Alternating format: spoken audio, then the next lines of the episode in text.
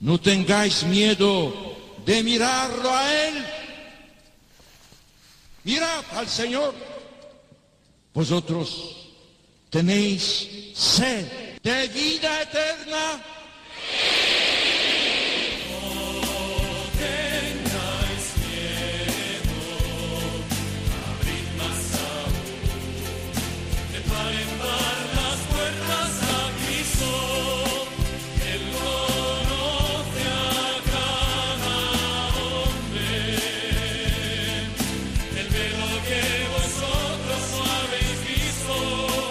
Comienza No tengáis miedo con el padre Juan Francisco Pacheco.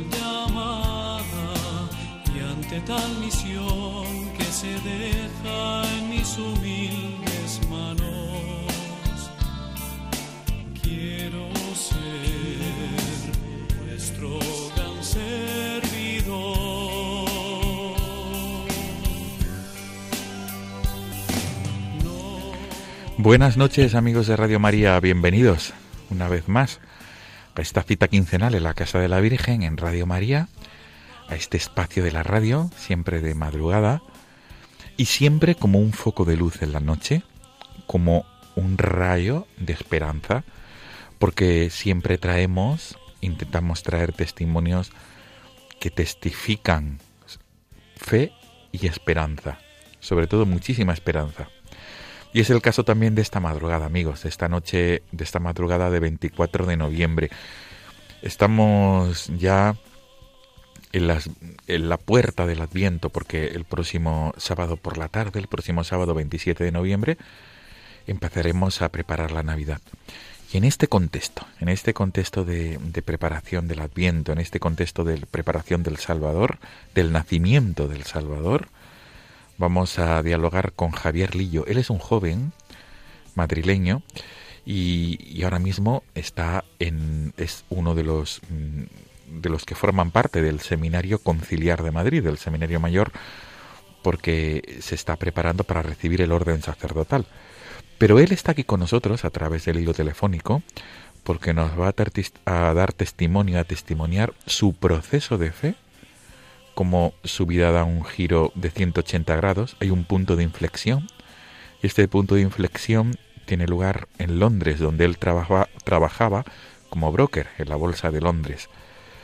Javier Lillo eh, estudió eh, ADE, eh, los estudios universitarios de empresariales, dirección y administración de empresas, y nos va a compartir lo que significó para él este cambio en su vida a raíz de un retiro de feta y después de este momento, como el Señor le llama a darse a los demás.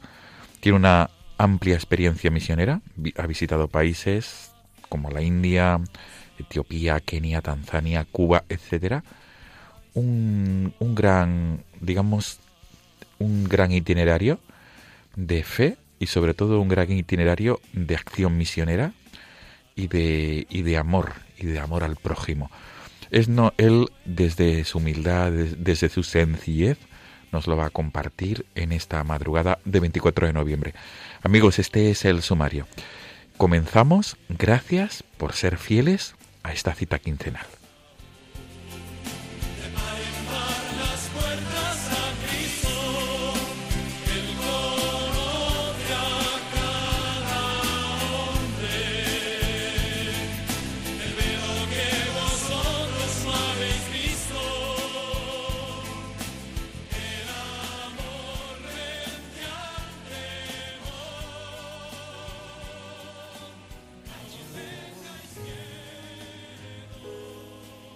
Me abrió los ojos a la eternidad. Quien lavó con sangre mi fragilidad. Quien me ama hasta la muerte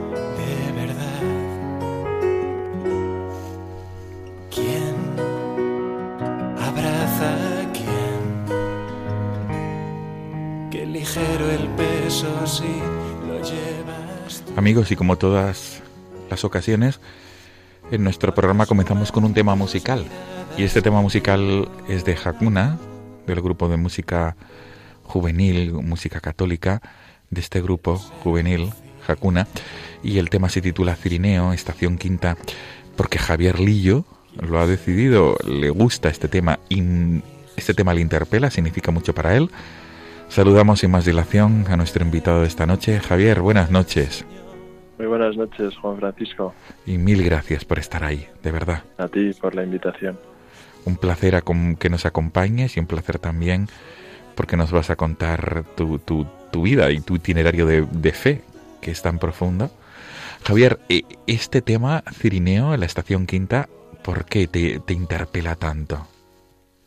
Hombre, porque el personaje del Cirineo, como aquel que acompaña a Jesús a cargar con la cruz, pues bueno, la verdad es que a cualquiera que se tome en serio el seguimiento de Cristo y, la vida cristiana en general, pues, pues yo creo que rápidamente, bueno, encuentra en este personaje como, como bueno, pues aquel que, que uno aspira, ¿no? A humildemente, ¿no? Pues a, a poder, bueno, pues a poder identificarse, ¿no? Y ir ahí un poco acompañando siempre a Jesús a su lado, cargando con la cruz y, bueno, pues un poco el, el tiempo que ahora vivo, ¿no? De configuración con Cristo, de acompañarle en, en este camino y bueno, pues, pues es una canción que a mí me ayuda mucho a rezar, la verdad. Sin duda, Javier, pues con tu venia subimos el volumen porque es un tema con mucha enjundia, mucha profundidad y sobre todo mucha espiritualidad. Vamos a disfrutarlo durante unos segundos.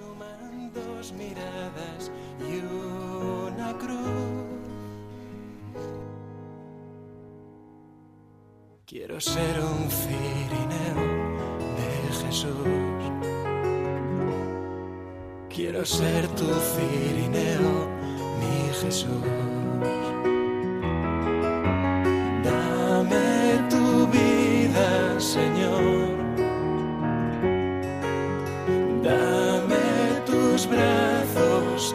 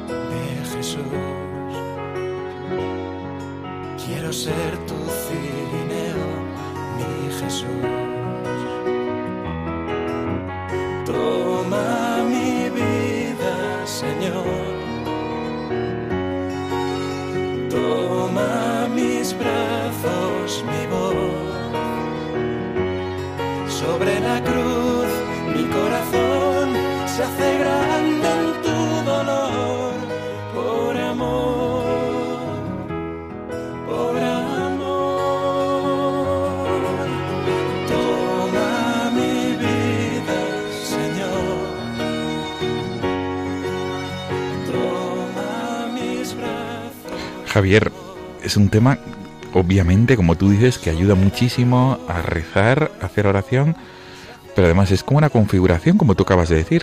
Es una invitación a configurarnos a Cristo y sobre todo a estar con Él en la cruz. Eso es.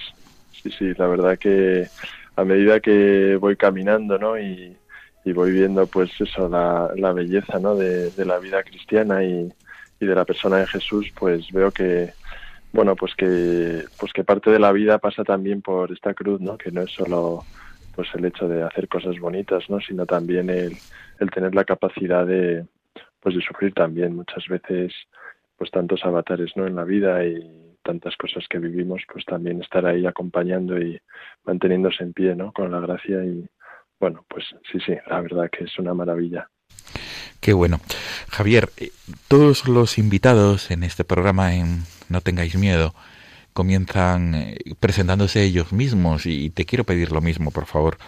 Javier Lillo, joven de 32 años, que tú mismo a los oyentes de Radio María que en esta madrugada y luego posteriormente a través del podcast eh, sigan este programa, que tú mismo te presentes y me gustaría pedirte que nos que hagas un bosquejo de tu itinerario de fe.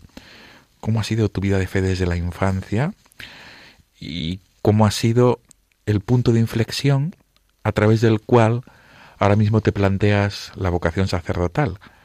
Y además de eso, una experiencia misionera que, que, que has llevado a cabo durante los últimos meses y años. Por favor, Javier.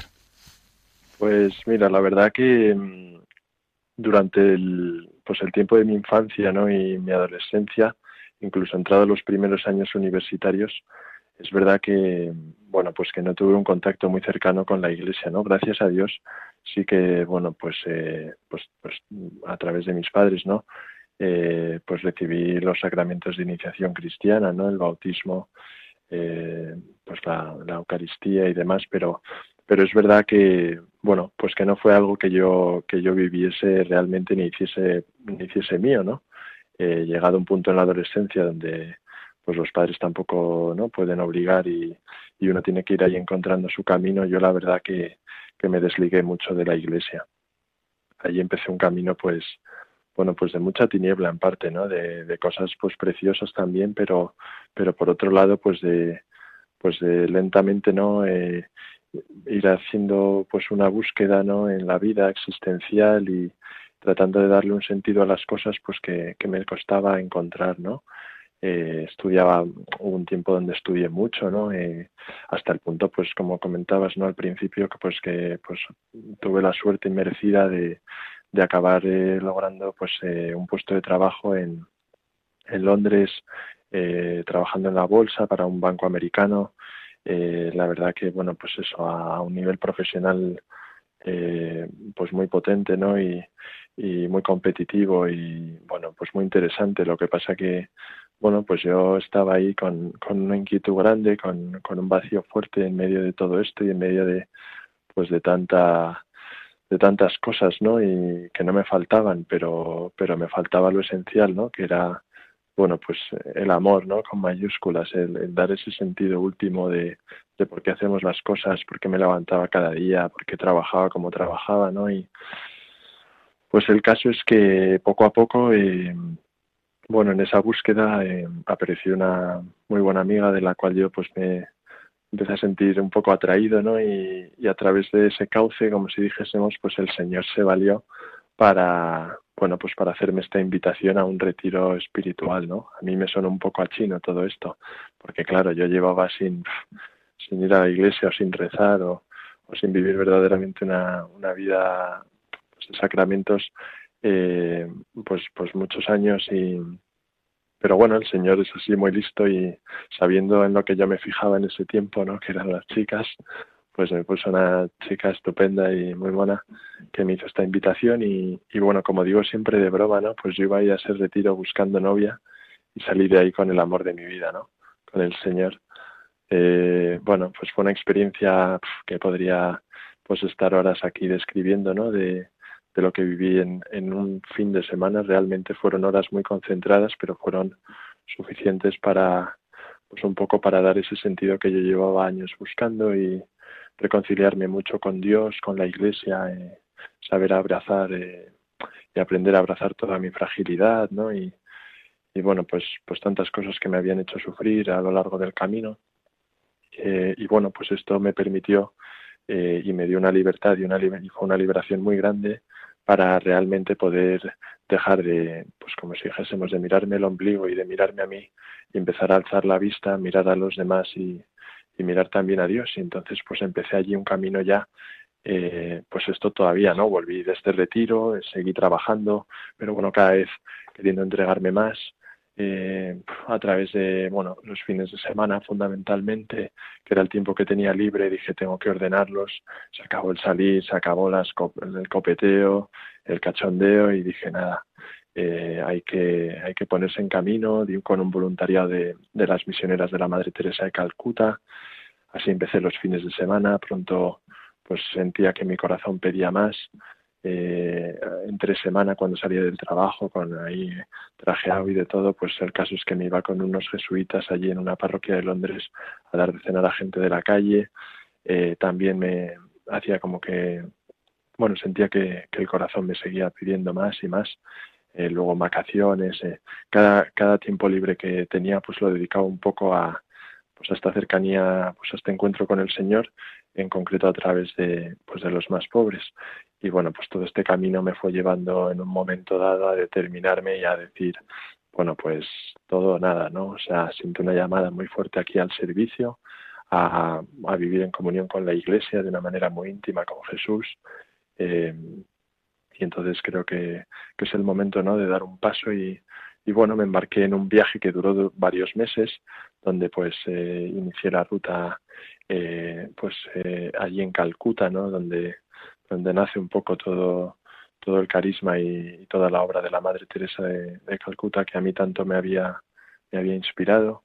Y bueno, pues fui haciendo ahí un itinerario geográfico y espiritual por medio mundo que al final se acabó resumiendo pues en, en una llamada muy fuerte al servicio y en concreto a través pues de del ministerio sacerdotal, de la llamada al sacerdocio. Y bueno, ya ahora te contaré más, ¿no? Pero como si dijésemos, pues así de esta manera un poco fui haciendo este camino progresivo que me acabó llevando a ver que pues que el Señor cada vez me pedía un poquito más, me pedía un poquito más, ese deseo en mi corazón pues pues iba en concordancia con con esto a lo que el Señor me llamaba, yo cada vez tenía un deseo mayor y, y bueno, pues se juntaron el hambre con las ganas de comer, ¿no? Digo, madre mía. Y bueno, fue, una, bueno, pues fue un poco un camino así, ¿no? Progresivo, donde el Señor sabía que yo estaba muy dispuesto, que iba muy con mucha ilusión y con mucha fuerza y con mucho deseo y entonces pues él cada vez pues me iba mostrando un poquito más, un poquito más hasta que ya dije, Señor, quiero dártelo todo. Y bueno, pues aquí estoy ahora en el seminario. Qué bueno. Eh, Javier, tengo una curiosidad eh, y es eh, cómo vivías tu fe, o mejor dicho, tu vida en Londres. Has hablado del retiro, que para ti supuso ese punto de inflexión, hay que decir, un retiro EFETA, conocido así. Son retiros que se están desarrollando a nivel mundial, también en España, en distintas ciudades, diócesis, están llevando a cabo estos retiros, estas experiencias de fe. Y muchas personas se encuentran en el norte, a raíz de, estas, de estos retiros o de estos fines de semana intensos, como tú has descrito. Tengo esta curiosidad, ¿cómo era la vida en Londres para ti? Porque era trabajar en bolsa, eh, mm, bueno, tendrías tu, tu ocio, pero ¿qué es lo que, digamos, cuando te invitan al retiro, en ningún momento tú buscabas eh, la trascendencia, quiero entender. Hombre, luego evidentemente echando la mirada atrás, ¿no? Uno reconoce pues que en medio de todo un poco, entiéndeme, ¿no? De esa superficialidad, un poquillo, pues esa curiosidad así a simple vista, realmente yo luego he reconocido eh, una búsqueda mucho más profunda, ¿no? Que estaba ahí latente, pero bueno, que no acababa yo de ser capaz de ponerle nombre. Entonces, hombre, a primera vista, pues sí, ¿no? Era, bueno, pues venga, una experiencia más, tal, a ver esto qué tal pero claro, luego cuando realmente pues me di cuenta de lo que me estaba esperando, dije, joder, realmente pues me doy cuenta que llevaba buscando esto toda la vida a través de muchas maneras, pero pues claro, al final todos vamos buscando el amor, pero pero cuando no tienes un guía ni un mapa, pues uno va buscando por los caminos que intuye y muchas veces pues se equivoca y, y lo presiente, pero no sabe muy bien pues cuál cuál es el camino adecuado, no encuentra una orientación adecuada. Entonces, bueno, pues te quiero decir que, que dentro de todo eso yo sí que reconozco, ¿no? El, eh, pues ese anhelo, ¿no? Un poco más profundo.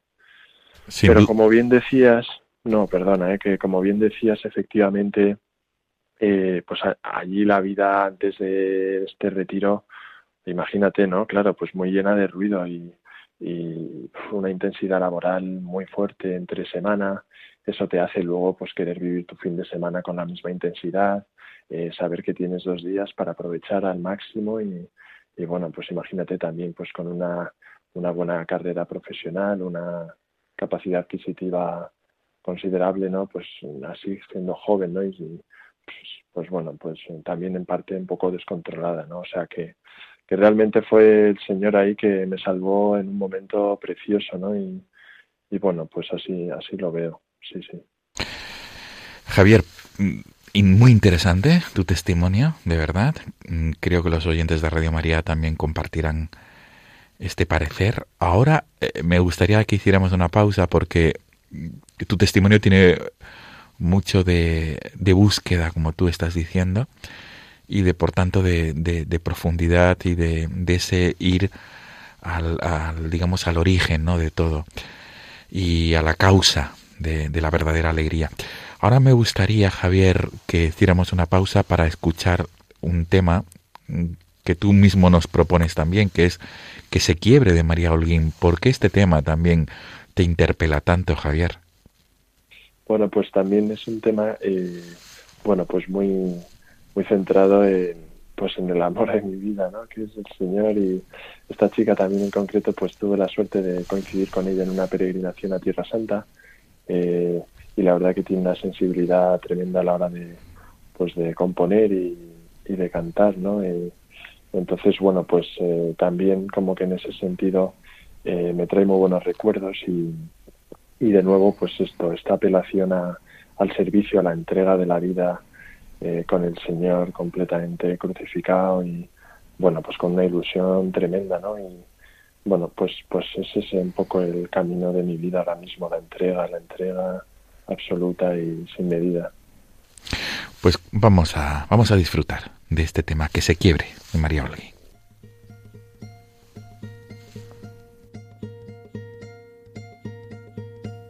Que se quiebre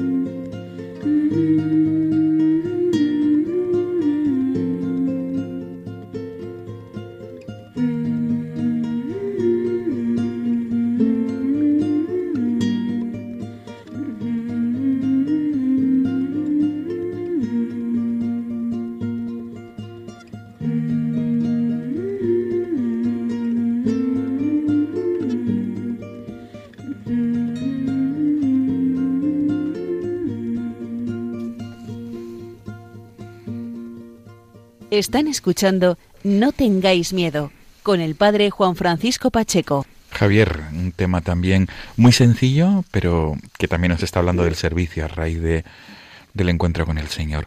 Yo no sé si a estas horas de la noche, ¿no? Esta canción que es como una nana, habrá dormido algún oyente, ¿no? Pero no, la verdad es que, pues, como te decía, ¿no? Es una es muy sencilla, ¿no? Y, y repite así un poco, pero, pero realmente es que entraña también una profundidad deliciosa, no sé, la verdad que, bueno, pues, pues me hacía ilusión compartirla.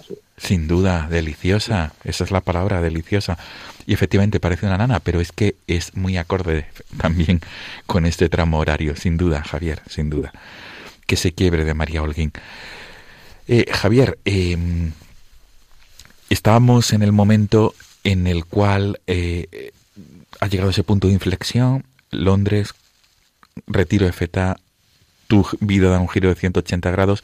¿En qué momento te planteas, porque no tuvo que ser fácil humanamente, dejar tu trabajo como broker en la Bolsa de Londres y lanzarte a un campo que es el campo de la caridad, de la solidaridad? ¿Cómo empiezas a, plantearte llegar hasta India, colaborar con las religiosas de la Madre Teresa de Calcuta, en Kenia, Etiopía, Tanzania, Cuba, etcétera? Pues mira, la verdad es que mucha gente cuando, cuando tomé la decisión de dejar el trabajo me, decía un poco esto, ¿no? Qué difícil, ¿no? Eh, dejar ahora eh, el trabajo y tal, estás seguro, joder, qué, qué valiente, ¿no? Todo esto. Pero realmente yo lo, lo sentí como, pues, no sé, con mucha paz y, y con una gran sintonía en el corazón. Yo creo que cuando uno está enamorado, ¿no? Pues, eh, pues se enamora de una persona, ¿no? Y a esa persona le dicen, oye, cariño, que es que, mira, me han destinado a Japón y nos tenemos que ir a vivir allí.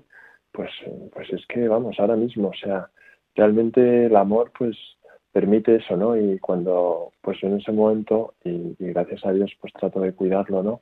Mucho ese, ese amor y, y esa alegría y, bueno, y esa vivencia de Dios, pues, pues, pues trato de vivir las cosas así, ¿no? Con mucha paz y, y vi muy claro que el Señor me decía eso, oye, que ha llegado el momento de hacer las maletas, que tenemos que seguir caminando y, bueno, pues, pues ya, ya te comentaba antes, ¿no? Como también para un joven así que, que se inicia pues de nuevo otra vez en, pues en la vida de fe, un, mensaje como el de la Madre Teresa suele, suele enganchar muy bien, ¿no? Porque pues porque el mundo de la caridad, de los pobres, rápidamente es algo que a uno con, con poquita fe, ¿no? O en sus primeros pasos de la vida cristiana, pues le entra por los ojos, ¿no?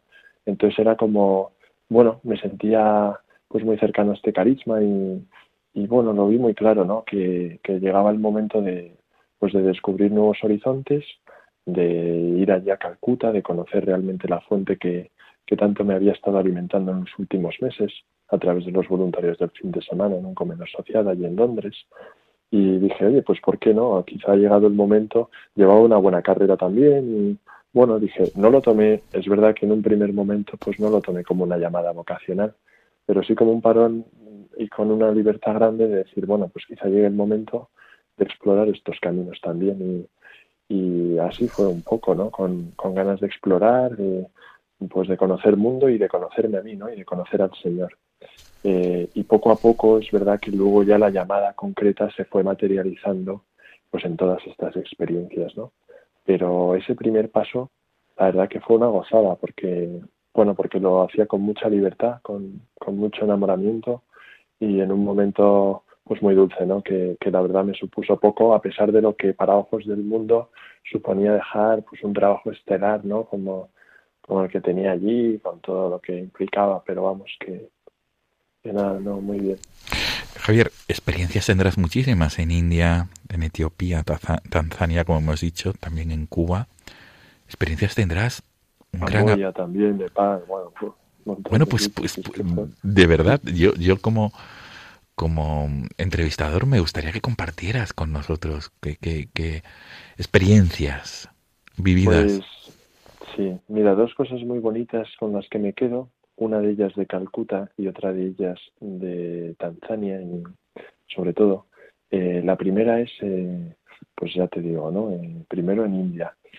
Recuerdo, ¿no? Que yo iba buscando mucho, pues en un primer momento, esta especie de... La Madre Teresa tiene un, un lema, ¿no? Que es un poco el de servir a los pobres de entre los pobres, ¿no? Y yo me preguntaba, ¿qué es esto de servir a los pobres de entre los pobres?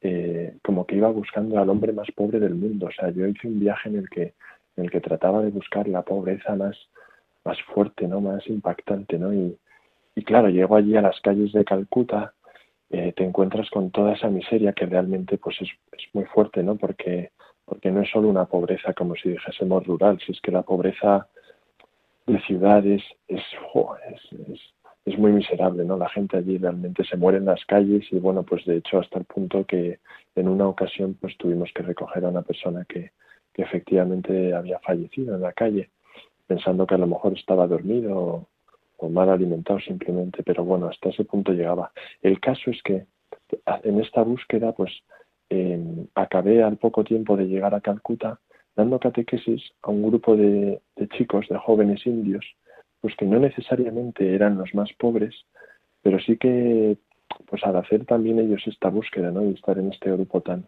tan majo de, de jóvenes que, pues que buscaba la manera de amar y de amar cristianamente cuando les planteábamos eh, pues eso, ¿no? El amor cristiano, eh, el valor de la vida humana y demás, pues, pues como que se les encendían los ojos porque claro, en una cultura como la India, independientemente de tu condición religiosa, hindú, musulmán, cristiano, eh, el tema cultural del emparentamiento ¿no? entre familias, entre jóvenes, ¿no?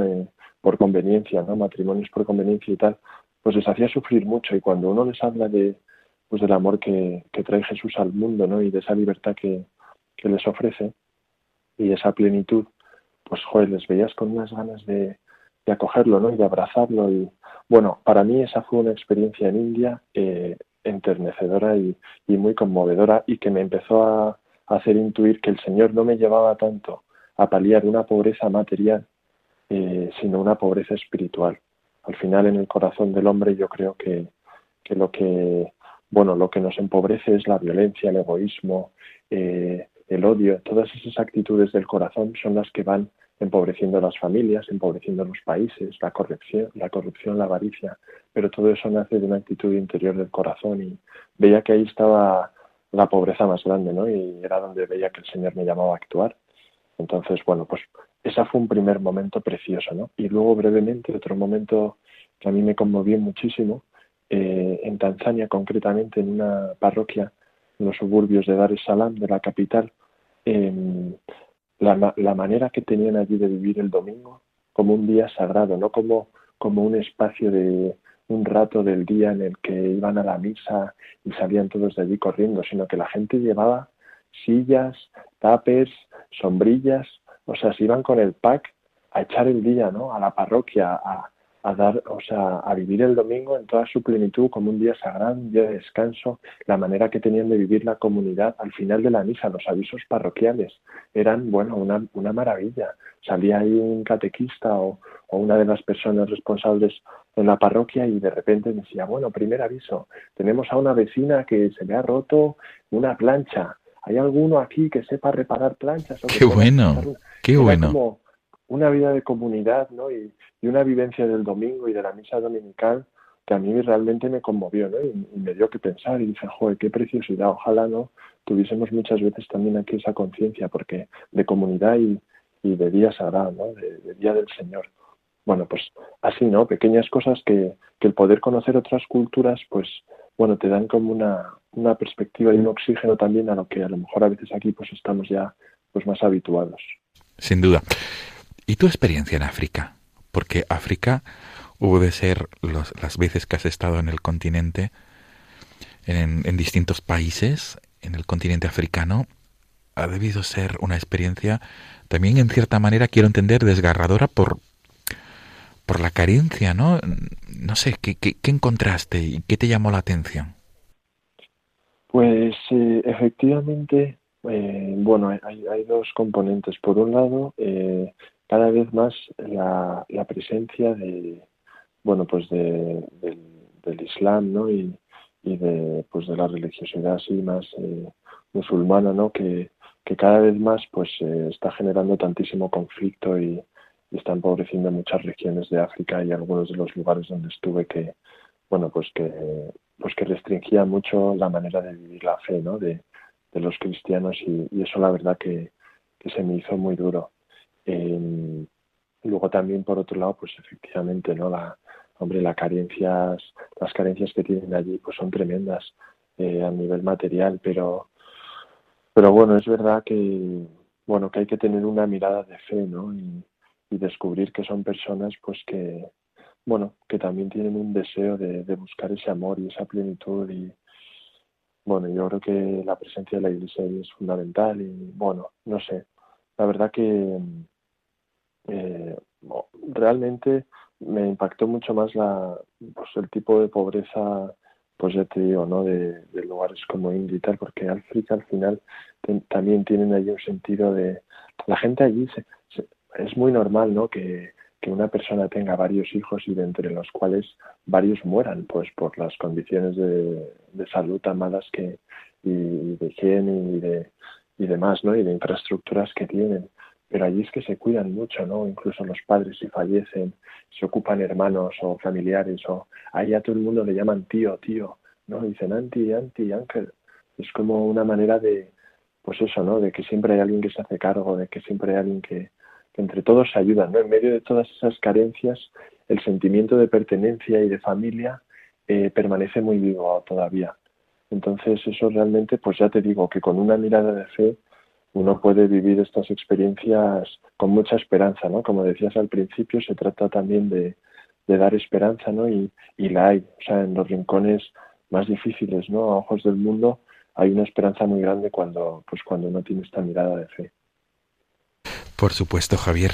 Eh, Javier, mm, de todos los países, de todas tus experiencias, de tus periplos misioneros, ¿cuál es el que más ha hecho mella en ti? Bueno, yo creo seguramente Calcuta, la verdad es que, pues por todo esto que te contaba de la Madre Teresa, cómo fue influyendo también en un poco mi manera de vivir la fe y un poco pues el mensaje que me fui encontrando a nivel vocacional, de ir descubriendo y de ir perfilando pues esa vocación. Eh, Calcuta fue para mí, joder, una experiencia potentísima y, preciosa que guardo en el corazón con, vamos, como oro paño. Qué bueno. Javier, llega el momento, mmm, pienso que a raíz de, este, de, estas experiencias, tú mismo has comentado que, llega, que, vas vislumbrando que, que, el Señor te llamaba a cubrir necesidades no tanto materiales, sino espirituales. Y ahí pienso que es el momento en el que se te plantea el itinerario de prepararte para el sacerdocio. Quiero entender. Así es. Sí, sí, pues tal cual. O sea, ¿no? Cuando eh, siempre he tratado pues de, razonar las cosas no y de, y de utilizar pues mucho eh, la lógica en todo esto no y, y, entonces pues pues ya te digo no cuando veía de dónde venía toda esta pobreza no y veía que pues que el corazón del hombre pues era la fuente de, de las cosas mejores y de las cosas peores. Dije joder pues la verdad es que aquí la única manera de entrar en el corazón del ser humano pues es a través de, de los sacramentos no o sea ahí el único que entra es Jesús y, y, lo mejor que podría hacer por una persona es llevarle los sacramentos, ¿no? Llevarle a Jesús, porque es él el que va a poder reparar el corazón de, tantas personas. Entonces, claro, por deducción lógica, dije, bueno, pues si ese es mi deseo, digo, me hago cura o ya me contarás, ¿no? Porque no se me ocurre otra manera. Y entonces fue tener ese pensamiento, digo, o me hago cura o ya me contarás. Y de repente un eco ahí tremendo, o me hago cura o me hago cura. Y, ¡fua! y ya empezar ahí un pensamiento que no se me iba de la cabeza, una lucha, ¿no? También, pues eso a nivel humano, a nivel de lo que uno proyecta para su vida, que se imagina casado, con dos hijos, paseando el perro los sábados por el parque con su mujer cogido de la mano, tal, tal, joder, pues uno ahí poco a poco de repente se tiene que, ¿no? que combatir todo eso y decir, bueno, ¿por qué me decanto, no? Por, por esto que el Señor me propone, que me da mucho miedo, pero que parece un océano inmenso y precioso y apasionante, o por esto otro, ¿no? A lo que me aferro aquí, esta pequeña parcela de mi vida que quiero construir yo. Y, pues nada, nada, al final, pues eso, después de pues pequeñas señales a lo largo del camino, de los viajes, con mucha oración, con vida de sacramentos fuerte, eh, pues joder, cada vez iba viendo más claro y con más fuerza eh, ese latido del corazón que me decía, venga, vamos, adelante, confía, uf, y dije, venga, pues a por ello. Y, y bueno, pues fue un poco así, ¿no? De, de, esta manera. Qué bien, Javier. Javier, eh, ya para ir concluyendo, porque ah, sí, sí. Eh, se nos agota el tiempo, pero sí que me enrollo un para poco. nada, para nada. Seguro que los oyentes Además, este programa nocturno invita a ello, ¿no? A, a reflexionar y a que a través de los testimonios nos ayudéis a reflexionar. Javier, eh, estaba diciendo que no me gustaría concluir, como nunca lo hago en este programa, sin invitaros a los, a los entrevistados a que os dirigéis a los oyentes, porque tú has encontrado sin duda, eh, y perdona el símil, eh, se me ocurre lo que le dijo Ignacio de Loyola a Francisco de Javier, ¿de qué te sirve ganar el mundo entero si pierdes el alma? Tú has encontrado el tesoro, tesoro porque tenías una vida, una vida mm, humanamente y materialmente muy bien cubierta en la capital inglesa, en el Reino Unido, en Londres, y, y sin embargo eh, no tenías el tesoro. ¿Qué les dirías a aquellas personas que están buscando en su vida? Ahora mismo habrá personas que nos estén escuchando o luego posteriormente a través del podcast. Es tu experiencia, Javier Lillo, por favor. Pues, pues, mi experiencia es la de la de no tener miedo, ¿no? La de bueno, abrazar, abrazar la vida, abrazarse a uno mismo, que muchas veces el primero del que tenemos miedo pues es de nosotros mismos, de no tener miedo a uno mismo, a, a los deseos que uno tiene en el corazón, de expresarlos abiertamente, de compartirlos, de hacer una búsqueda sincera, ¿no? De, pues, de aquellas personas que, bueno, que te puedan ayudar en la vida. Yo creo que, nada, que hay que vivir con mucha alegría, sin ningún miedo, como dice el programa, ¿no? No tengáis miedo al principio, cuando empezaba esas palabras de Juan Pablo II, pues va de eso la vida, de abrir las puertas del corazón, de dejar que entre el aire fresco, que cada vez más con la velocidad a la que vamos, y yo lo he experimentado, uno vive sin, sin plantearse las cosas, sin parar un segundo. Y, hay que mirarse a uno mismo y mirarse a la luz del Señor, que es amor y que es misericordia. Y, y nada, y fiarse, y fiarse y, y a por ello. Y vivir apasionado, como San Francisco Javier, que, que le tengo un cariño tremendo. Ahora que lo dices. Qué bien, Javier Lillo. Ha sido un placer dialogar contigo, de verdad. Oh, igualmente, muchas gracias. En esta madrugada de 24 de noviembre y a las vísperas, en las puertas del Adviento, en este tiempo tan precioso, tan profundo para prepararnos ante el nacimiento del Salvador. Javier Lillo, joven madrileño, 32 años, trabaja, ex trabajador en la bolsa londinense y ahora mismo futuro sacerdote, si Dios quiere, preparándote para ello en el Seminario Conciliar de Madrid. Eso es rezar por mí, por favor, qué falta me hace. Sin duda, Radio María es el, uno de los lugares donde se invita a rezar a los oyentes por todos los que pasan por este programa y por la radio. Igualmente tú, para todos aquellos que están sufriendo. Para, esto es, esto es la comunión, la común unión de los santos. Javier Lillo, un placer, de verdad, todo lo mejor para tu itinerario de formación sacerdotal y Dios quiera que, que a través de tu a través de tu futuro ministerio sacerdotal puedas calmar la sed, como tú decías, calmar la sed no tanto material, sino espiritual, de la que nos has hablado, la sed espiritual.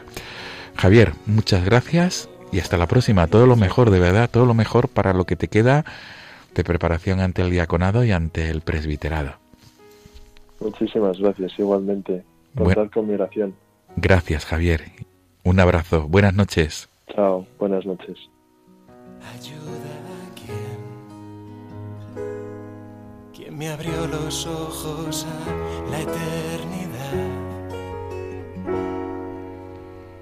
quien lavó con sangre mi fragilidad, quien me ama hasta la muerte. Amigos, eh, despedimos el programa con este tema, con el Cirineo, la estación quinta del grupo Hakuna, grupo de ca- católico de música, grupo juvenil, porque es uno de los temas que nuestro entrevistado de esta noche, Javier Lillo, nos proponía. Como siempre, el correo electrónico del programa, no tengáis miedo, arroba radiomaria.es, no tengáis miedo, arroba radiomaria.es, para cualquier tipo de comentario, sugerencia, petición. Nos volvemos a encontrar amigos en 15 días, si Dios quiere. Nos volveremos a encontrar ya el próximo mes de diciembre, que será en la madrugada del próximo 7 al 8 de diciembre, en las en las vísperas, en la víspera, bueno, mejor dicho, en el día de la Inmaculada, porque ya será la madrugada del 8 de diciembre. Como siempre, muy agradecido por esta fidelidad quincenal y todo lo mejor para lo que se acerca ahora en este tiempo de preparación ante el nacimiento del Salvador. Gracias amigos, buenas noches.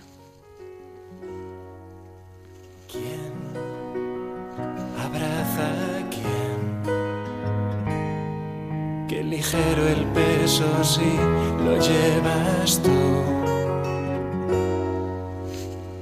Cuánto suman dos miradas y una cruz.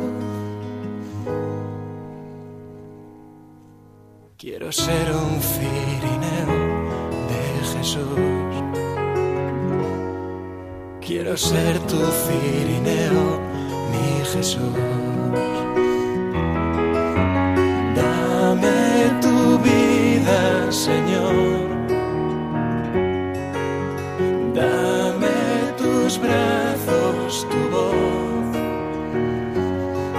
Sobre la cruz, mi corazón se hace grande en tu dolor, por amor por amor. ¿Quién espera a quién? ¿Quién me llama por mi nombre como tú? ¿Quién amó su